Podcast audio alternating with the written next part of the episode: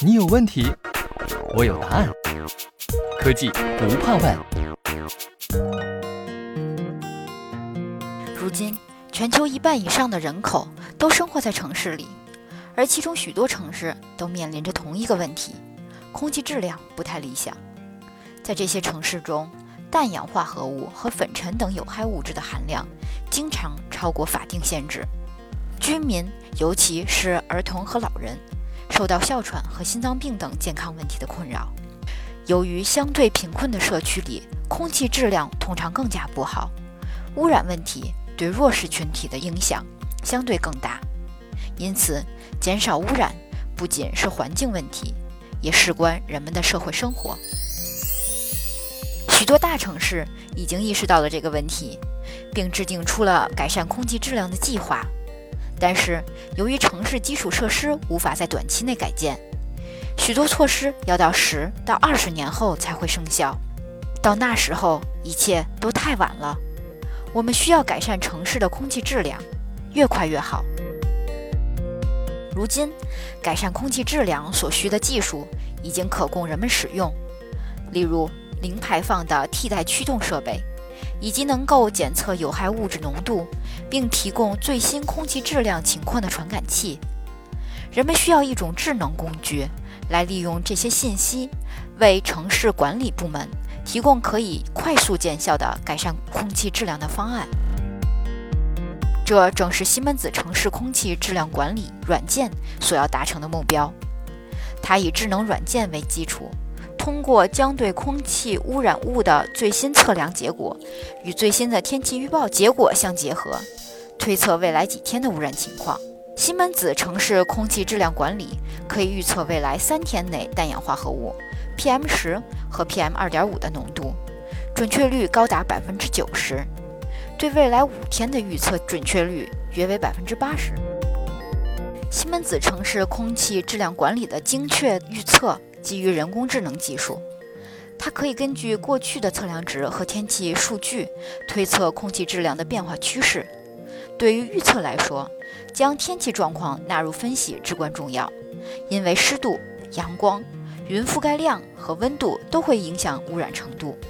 西门子城市空气质量管理还能够区分工作日和周末，甚至能将展会和体育赛事等重复发生的活动也考虑在内。为获得尽可能准确的预测结果，可用历史数据也十分重要。这些数据需要追溯到至少一年或更久以前。用户可以在西门子城市空气质量管理的仪表盘上看到分布在城市中的传感器测得的最新数据，以及以小时为单位或未来数日的预测信息。信号灯系统使污染情况的变化趋势一目了然。绿色代表空气质量良好，而黄色，特别是红色，代表空气质量恶化。该工具还能针对如何快速降低污染物浓度提出建议，例如，市政府可以临时禁止驾驶柴油汽车或卡车，或者他们可以在某些地区投放电动巴士。西门子城市空气质量管理还可以显示各项应对措施的有效程度。城市管理部门可以根据客观数据，而非假设的做出决策，并在完成目标的过程中，尽量避免对人们的出行造成限制。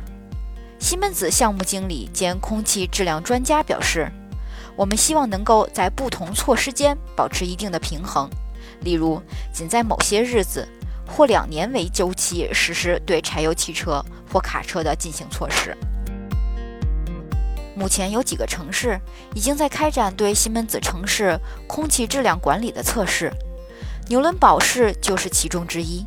它不仅参与了 beta 测试，也为这个工具的开发提供了一些想法。纽伦堡市面临的突出问题是其空气中的氮氧化合物浓度较高。2018年，纽伦堡市的年均氮氧化合物浓度为46微克每立方米。使用西门子城市空气质量管理一年来，纽伦堡市主要通过这个工具来评估未来应对措施的效果，例如驾驶禁令。纽伦堡市环境办公室负责人说：“我们希望尽快将污染物浓度降至相关限制，这样的工具会对我们很有帮助。目前，空气质量预报正在被整合到纽伦堡市的官方网站中。纽伦堡市还在养老院和公共游泳池等地点推出了 RSS 订阅服务，利用西门子城市空气质量管理预测臭氧浓度等数据，并向风险人群告知危险污染物的浓度。世界各地的其他城市也对该工具充满了兴趣。西门子，博大精深，同心致远。